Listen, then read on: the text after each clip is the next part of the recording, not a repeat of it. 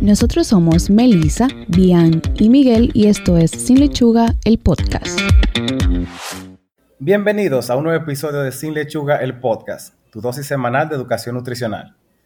Entonces, con los avances que tiene la tecnología y el control de la calidad y la inocuidad en el suministro de alimentos, en verdad es mucho más fácil ahora consumir un alimento que sea seguro eh, con relación a los tiempos de antes, por ejemplo. Sin embargo, podemos encontrar que en Estados Unidos solamente se estima que alrededor de 48 millones de casos eh, suceden por, enfermedades transmitidas por alimentos, o sea, de manera anual, lo que equivale más o menos a que, se enferme una de cada seis personas. Entonces, y esto conlleva que haya muchos casos de hospitalizaciones y de muertes.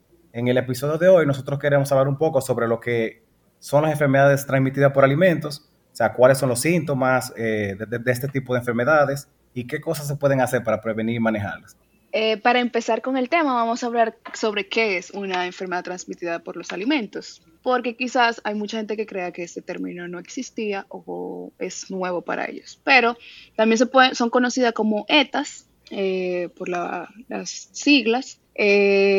son enfermedades, como ya hemos dicho, causadas por alimentos que están contaminados. Los síntomas usualmente comienzan desde minutos eh, luego de ingerir el alimento o puede tomar hasta semanas. Son y muy eso es importante porque, porque muchas veces una persona cuando come algo y se siente, siente malestar general, de una vez asocia que lo último que comió fue la razón eh, por la que está ese malestar, pero puede pasar mucho tiempo antes de que se manifieste un malestar. O también que, o sea, eh, pasa inmediatamente y cree que no es porque lo, por lo que acaba de comer, sino que, o sea, como que, ah, yo acabo de comer, eso no puede ser. Ajá. Y es lo que, o sea, puede pasar todo lo contrario. Puede ser que inmediatamente tú comas algo, tenga una reacción eh, al, alimento. Realmente no, no, lo que pasa con las ETAs es que la persona no lo pueden identificar a tiempo o asociar de manera directa eh, al alimento, o sea, al, al acto de comer en sí. Exacto. Sí, y que muchas veces tal vez por los síntomas no, no los relacionan tal vez con lo que es una contaminación por ETA. O sea, a una gente le da fiebre y es raro que piense que tal vez que el fuego le cayó mal. Por algo que comió, exacto.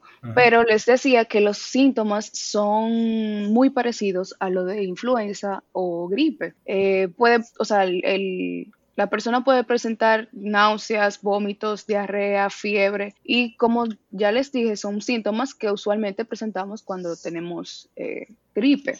Y mucha gente también, o sea, por esta razón no puede identificar lo que son, si es por algo que ingirió, que ingirió o por algo, por algo que, o por una gripe en sí. De hecho, el diagnóstico ah, para las ETA suele suceder después de que la persona puede tener ya varios días o hasta una, hasta una semana con los síntomas porque pensaba que era gripe, hasta que se da cuenta que todo lo que toma tradicionalmente para la gripe no le funciona. No le mejora, exacto. Exactamente. Les decía que la mayoría de las, las enfermedades transmitidas por alimentos son agudas. Eso significa que producen súbitamente, se producen súbitamente y que duran poco tiempo. Eh, pero también esto va a depender de qué enfermedad uno eh, tenga que sea transmitida por, por alimento contaminado. Eh, estas intoxicaciones pueden provocar complicaciones un poco más graves dependiendo ya de la enfermedad en sí. O de la condición, porque, porque en el caso de los niños envejecientes también es, es un poco delicado, por ejemplo. Sí, o sea,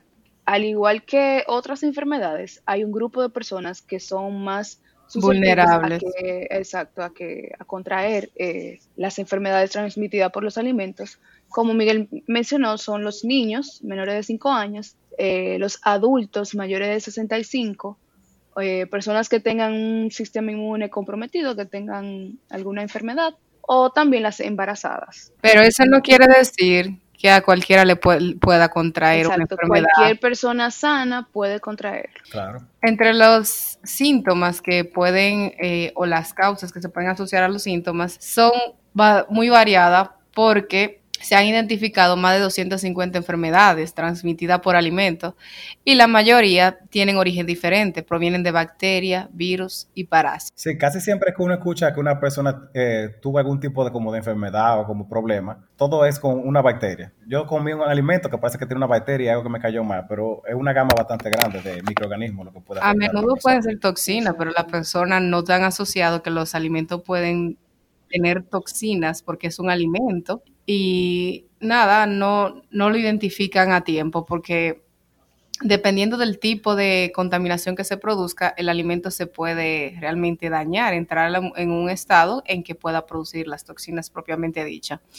Todos los alimentos, incluyendo aquellos que se han cocido de manera apropiada y aquellos que vienen listos para comer, pueden contaminarse con bacteria transmitida por productos crudos. Es decir, que se puede lo que es la contaminación cruzada. Algo interesante es, por ejemplo, que cuando un alimento le cae mal, no es exclusivamente por el olor. Por ejemplo, como bien mencionó, en el caso de los alimentos que estén contaminados por toxina, la toxina no va, no va a desprender un olor, o sea, no va a oler mal.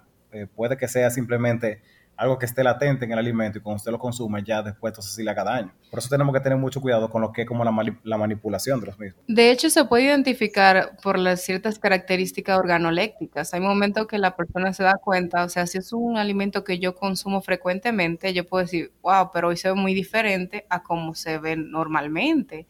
O mira, o sea, hace como que cuando lo ligué con una salsa o con otro tipo de alimento que también lo ligo, como que se cortó, o, o sea, hay veces que las personas no se llegan a, o sea, adquirir una ETA por esa misma por esa misma situación, porque lo puede identificar si es un alimento de consumo frecuente. También es válido mencionar que, por ejemplo, eh, ya es un poco más difícil eh, a raíz, por ejemplo, de lo que es el manejo de los alimentos que son procesados, de que un alimento se dañe, pero eso no quiere decir que sea imposible. O sea, si una persona no almacenó el alimento en las condiciones apropiadas, si el empaque tuvo algún tipo de daño, eso puede también hacer que el alimento se dañe y tenga una enfermedad transmitida por alimento. O sea, la mayoría de aditivos que se le agrega a un alimento es, para asegurar que sea inocuo y también que se mantenga la calidad, que dure mucho tiempo y eso, pero por ejemplo, por eso debemos tener cuidado con lo que son las latas abolladas, empaques que tengan, por ejemplo, rotura.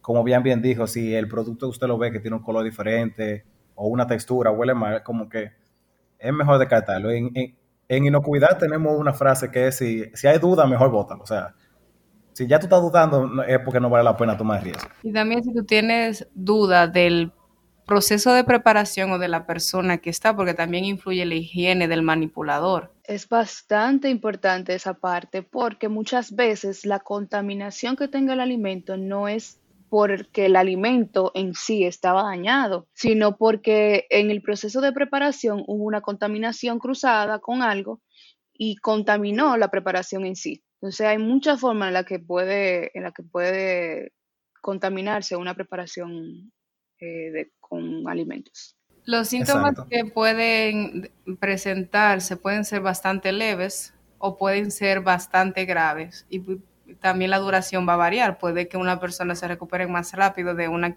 intoxicación alimentaria o puede que dure varios días con los malestares. Sí, de hecho las complicaciones son eh, hasta cierto punto eh, como Melissa dijo al principio, casi siempre, en la mayoría de casos, son como simples, son cosas que a una, persona se le puede pasar eh, por poco tiempo. Pero eso va a depender siempre de qué es lo que la persona ingirió.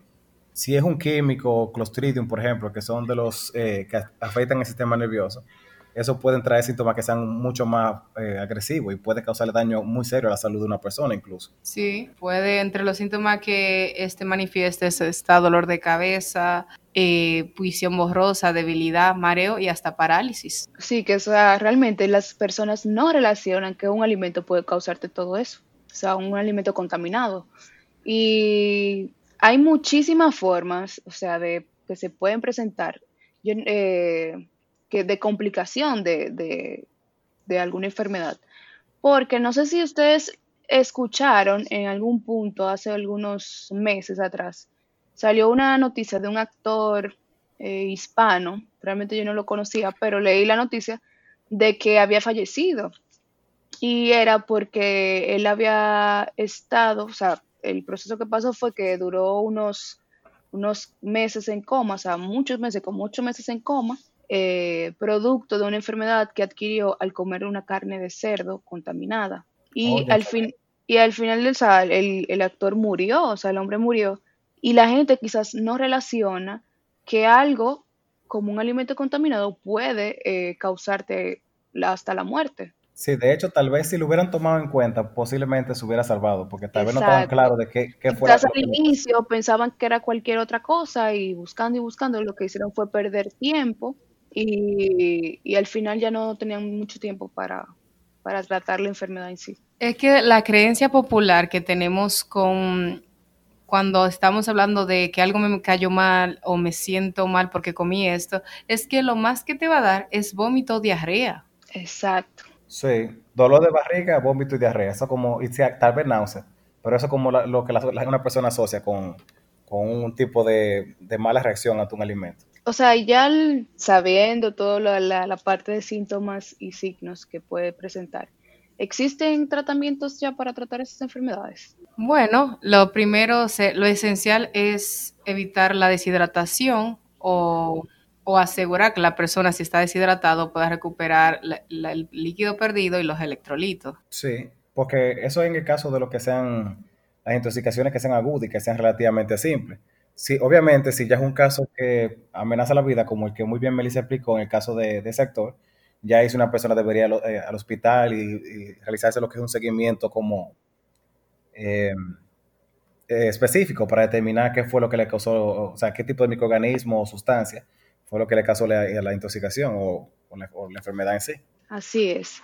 Pero, exacto, ya para la parte de, de, prevenir, que ahí sí podemos tener mucha, mucha cabida, o sea, ya como... Yo creo que ese es el punto principal, en realidad, que deberíamos enfocar. Exacto, no llegar a la enfermedad, sino qué hacer para que no, o sea, para que no llegue. No, y este tipo de enfermedades son, son muy fáciles de prevenir, o sea, muchas veces incluso por desconocimiento o por falta de atención. O porque quizás creamos que, ah, no, no importa, o sea, no va a pasar nada. Porque muchas veces, por ejemplo, cuando se están preparando alimentos, eh, yo que trabajo en un servicio de alimentación, he tenido la, la, la dicha de tener que enseñar a las personas a la, o sea, la importancia que tiene el lavarse las manos. En mi caso, o sea, las personas trabajan con guantes y la importancia que tiene el cambiarse de guantes cada vez que, que cambian de actividad y así. Porque, pero la gente no lo ve como algo importante, la gente lo ve como que simplemente los estamos molestando o poniéndole más trabajo, porque ellos entienden que, por ejemplo, en su casa ellos no usan guantes, eh, preparan comida como, o sea, no tienen muchos cuidados. O sea, de hecho, tuvo que la, una pandemia para que la gente entendiera la importancia de lavarse la mano. Ahora ya tú no lo tienes que hacer. Exacto. Yo siempre... de, de, de inocuidad me mandó un meme que decía de que eh, yo no sé quién necesita escuchar esto, pero no, no tenía que hacer falta una pandemia mundial para que usted sepa que tiene que lavarse. Exacto. y que a mí me, o sea, yo con el asunto del, del, coronavirus, yo digo, pero que, o sea, para mí el asunto de lavarme la mano, de esa como con mucha frecuencia, eso para mí es normal. Pero, o sea, para mucha gente eso es, eso es como un estrés, tienen que estar pensando en lavarse la mano, pero no porque haya coronavirus deberíamos hacer esto, porque aparte, o sea, fuera del mundo de coronavirus, hay un montón de enfermedades que pueden pasar y que se pueden eh, prevenir con las mismas cosas, que el asunto de lavarte la mano, tener higiene y todo el asunto. Pero la gente no lo ve así. La gente ve como que esto es nuevo, que hay que estarse lavando la mano, que hay que limpiarse los zapatos cuando uno llega a la casa, que no hay que estar tocando cosas en la calle. O sea, eso para la gente es nuevo. Al parecer la gente iba al supermercado y, y saliendo del supermercado se ponía a comer sin ni siquiera pasarse algo en la mano. Sin pasarse, sin, sin lavarse bien. Yo, un, algo que yo entiendo es que a medida que uno va teniendo conocimiento, uno, uno se le hace como más obvio este tipo de cosas. Y por eso, a ustedes seguro le ha pasado que tú vas a un sitio a comer y tú ves a la persona que está preparando las cosas sin guante o, o que se está arrancando la cara. Y, sin mascarilla y tú como, ay Dios mío, ¿qué es lo que me va a dar a mí después de esto? Porque hay un nivel como de conciencia que, que se toma porque ya tú sabes, o sea, que cosas tan simples como esa pueden eh, convertirse en un problema. Causar algo, exacto. En la situación es que nosotros como persona, consumidor, paciente, no entendemos la importancia de la prevención. Sí, eso es verdad. O sea, sí entendemos tratarnos a tiempo, pero no entendemos que podremos evitar entrar en esa curva tan pequeña si prevenimos. Así es. Yo diría que y yo diría que se subestima muchas veces lo, fácil que un alimento se puede contaminar, se puede deteriorar. Sí, sí, no preguntaría las cocinas. Yo he visto personas que, por ejemplo, eh, ven un alimento vencido y dicen que eso no importa, que se puede seguir ah, consumiendo. Está bueno, porque tres meses más tu edad, eso es lo que te van a decir. Que sí, exacto, los tres meses, incluso con los medicamentos. Ah, bueno. Aquí, o sea, que hay gente que llegó la fecha de vencimiento y dice que no, se puede seguir usando, porque lo que va a hacer es que no va a tener, qué sé yo, eh, tal cosa. Y tú dices, pero la, o sea, no funcionan así las cosas. O sea, la ciencia de, los alimentos no funcionan así. Si te pusieron que una fecha eh, de, ah, porque también hay que diferenciar entre la fecha de caducidad y la fecha de vencimiento. O la fecha de, perdón, la fecha eh, apta para uso, o sea, como que la que te dicen, úsala, eh, preferiblemente usar antes de esta recomendable, Exacto, es como una recomendación porque puede que las eh, propiedades organolépticas varíen. Porque en los alimentos sabemos que queremos que si algo es crujiente, cuando tú lo vayas a comer esté crujiente, no que esté blando. Entonces esas características puede que se venzan y te dan, se acaben y, te den una fecha para que tú sepas que antes de esa fecha eh, te recomiendan que se use, pero una fecha de vencimiento es para que ya no se use porque no está apto. Sabemos que los alimentos tienen, eh, no sé cómo, ah, se me fue la palabra, aditivos para que dure más, o sea Preservante, conservante. conservante es la palabra. Entonces, eh, puede que ya esa fecha no tenga el mismo efecto o ya se comiencen a producir bacterias dentro del, del, del, alimento. Y eso casa mucho con los alimentos enlatados, que mayormente son lo que la gente dice, no, eso no se vence. Por eso la gente siempre debería ver las recomendaciones que tiene el envase. El envase te lo dice. Hay productos que dicen, por ejemplo, no debieron durar más de tres meses en la nevera o, tres meses en la alacena, pues poner una fecha y la gente lo deja ahí años después de que lo destapa. O sea, mientras esté sellado, el alimento va a, conservar eh, su, calidad y su inocuidad por el tiempo que, por la, mayor Pero siempre que, también se, respeten las indicaciones de almacenamiento, aunque esté sellado, si tú lo sometiste a un área muy calurosa y ese alimento debería estar refrigerado, no importa, o sea, no va a funcionar. va a dañar como quiera, claro. Y, tener la costumbre siempre de revisar las cosas. Yo he visto gente que tapa algo y de una vez lo echa en un vaso o de una vez lo prueba. O sea, revíselo, eso no le toma tanto tiempo. Otro es que es mi favorito, Melissa, con lo que tú decías de, errores de la gente, es la, ley, la, regla de los cinco segundos. Que algo se te cayó, y tú lo puedes. Y sí, antes de, los cinco, antes de los cinco segundos tú lo puedes eh, consumir. Rafa creo que está de acuerdo con esa regla. Tú, eres, de, tú eres, de, ese grupo, Rafa. no, Rafa es de ese grupo, pero no, Rafa, no te. Yo sí te venimos a, dañar tu teoría. Se lo voy a resumir a los dos. Lo que no mata no engorda. Entonces, no lo vamos a comer, ¿entiendes? dichos dominicanos. No, oye, eso. Pero es verdad, eso es lo que te dicen, la gente te dice, recógelo, que lo que no mata no engorda. Sí, yo digo que la gente salta con cosas. Otra cosa es cuando los alimentos se, llenan de como de hormigas. Oh, que la gente se lo saca y se lo come. Y se lo come, sí. Hay muchas técnicas para sacar hormigas, pregúntale a la... las hormigas no son parte de ese alimento y las hormigas andan por todo lo de la casa o donde sea que, que estuvieron, o sea que eso no está limpio. O sea, que tampoco sería eh, muy recomendable que se lo coman. Lo mismo cuando dejan un alimento cerca y, y, encontramos moscas cerca. Las. No, ya eso es, eso es un, no definitivo. O sea, las moscas se ponen en basura, en, bueno, en cualquier cosa. si una mosca se puso su comida, es mejor que usted descarte eso o por lo menos quite la parte que está contaminada si no quiere botarlo entero. Pero, pero, en cuanto a la prevención, como decíamos, eh, los organismos dicen eh, o han desarrollado cuatro pasos para guiarnos y hacernos más fácil entender cómo preparar un alimento que esté apto para consumir.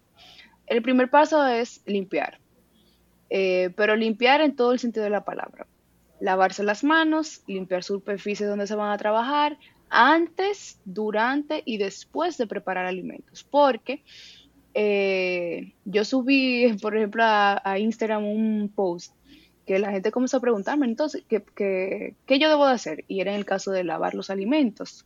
La gente entiende que todos los alimentos se lavan y eso no es cierto, porque la mayoría, no la mayoría, pero hay alimentos que durante su proceso de cocción es donde usted garantiza que ese alimento está apto para usted consumir. Porque, ¿Por qué mencioné esto aquí? Porque durante la limpieza que usted vaya a hacer, antes, durante y después de, preparar el alimento, usted debe de tratar que cada alimento que usted preparó, que puede tener gérmenes y esparcirlo por la cocina, tratar de eliminar todo eso antes de, de continuar eh, eh, preparando más alimentos, porque ahí vamos a, tratar de, de prevenir una contaminación cruzada. De igual forma, no todos los alimentos se desinfectan, que ahora con el COVID estábamos desinfectando todo. Todo todo se le echa cloro, todo se le echa alcohol, todo se le, y eso, o sea... O sea, le estaban rociando Lysol a la funda del, de, o sea, del supermercado, le rocian Lysol, ahí hay vegetales que vienen de manera abierta, o sea, no, que no necesariamente el, vaya... o sea, al momento, o sea, lávelo, puede lavar, si, si es un alimento que se puede lavar, usted lo lava con jabón y, y agua, o ni siquiera jabón, con agua porque es que Hay, momento incluso venden productos que ya son estándar también para limpiar. para limpiar, exacto.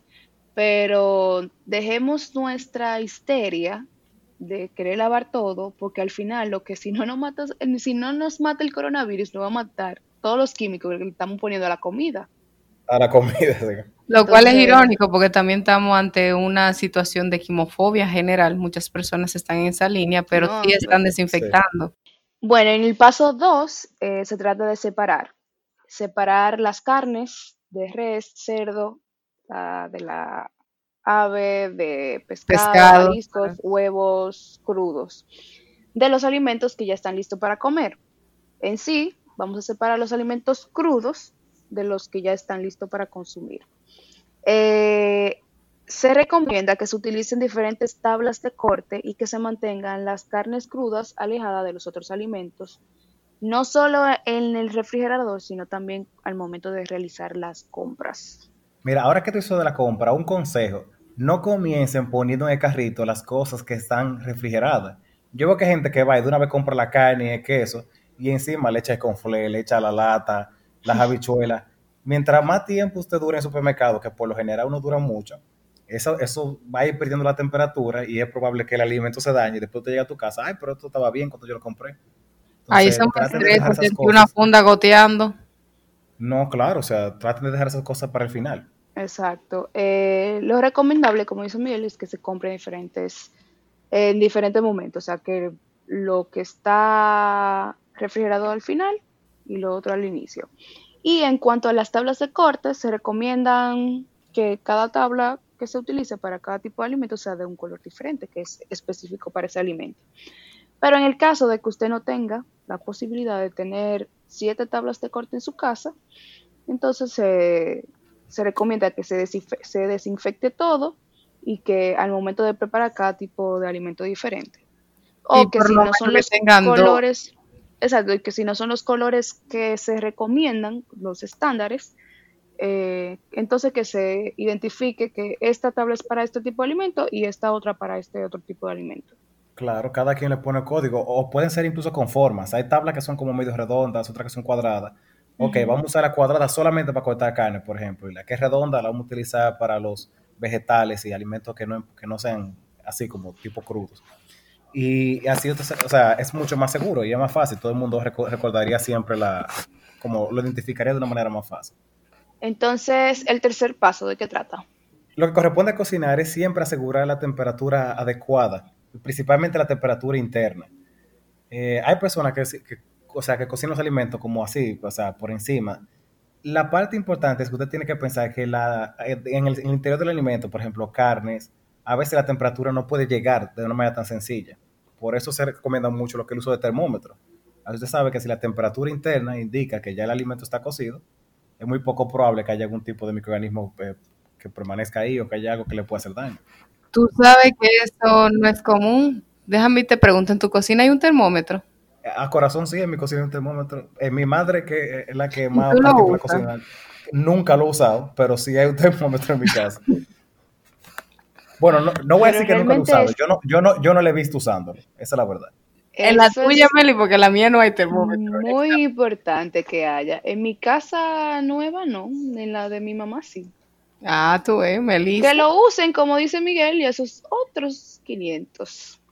Pero realmente es muy importante y una práctica que nosotros no tenemos, el de tomar las temperaturas. Yo sea en mi cocina sí lo hacemos, porque es parte de un registro de, calidad, pero fuera de eso, ni siquiera en las cocinas eh, industriales, en los servicios de alimentación, eh, sucede, o sea, se tiene la costumbre de tener un termómetro y tomar la temperatura de los alimentos, porque también se entiende que no es algo necesario.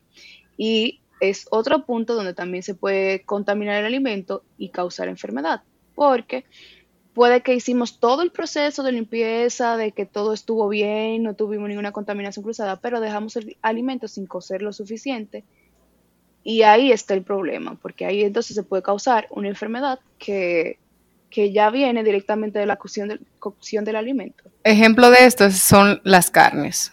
Muchas bacterias que uno puede adquirir a través de las carnes vienen por el hecho de no cocinarla el tiempo suficiente. Exactamente. Por e, hay unos rangos de temperatura que, se, lo que se recomienda es que el alimento pase de, en el momento de preparación de 75 grados Celsius.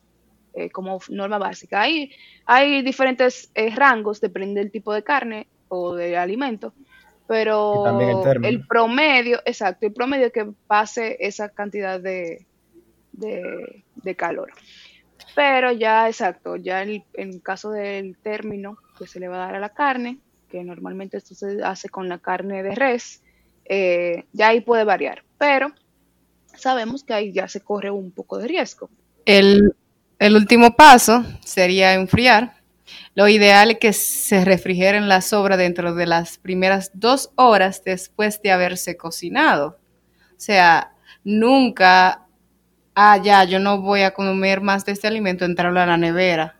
Así no, o sea, de la mesa a la nevera no es válido. O sea, tenemos que dejar que se enfríe, o sea, y por lo menos aquí cumplimos en esa regla muy bien. En mi casa sí, se, deja que se enfríe, pero muchas veces se deja que se enfríe demasiado tiempo. También, ese es otro punto. Hay veces que la gente deja la comida ahí fuera y que la vuelve y la guarda dentro de muchas horas después, que ya eso es otro problema. Sí, algo que yo recomendaría también es cuando se va a guardar en la nevera, que se guarde siempre en un envase. Tengan envases aparte, de esos que son así como con tapa para no, porque yo hay personas que cogen la misma funda, así, la funda que ni siquiera está bien cerrada ya, porque obviamente fue abierta para guardar, eh, para destapar parte del alimento, pero es para asegurar un poco lo que es la inocuidad y la, calidad del mismo alimento. Exacto. En conclusión, lo que queremos hablar de este episodio es resaltar lo importante que es la prevención y la higiene al momento de manipular los alimentos. De igual forma, saber elegir esto en el supermercado y respetar las fechas de vencimiento. Las ETAs son muy comunes, pero así de tan comunes que son, son muy, es muy fácil de prevenirlo. No sé si quieren agregar algo más. Eh, no, básicamente eso era todo. Eh, gracias por escucharnos y nada, nos vemos la próxima semana. Hemos llegado al final de este episodio. Recuerda seguirnos en nuestras redes sociales como Sin Lechuga RD en Instagram y Facebook y en la plataforma de podcast de su preferencia. En la descripción del episodio podrán encontrar las fuentes bibliográficas que utilizamos para desarrollar el tema de hoy. Y al igual que las dietas, empezamos de nuevo el próximo lunes. Bye. Bye. Este episodio llega a ustedes gracias a Hillary Nutrition.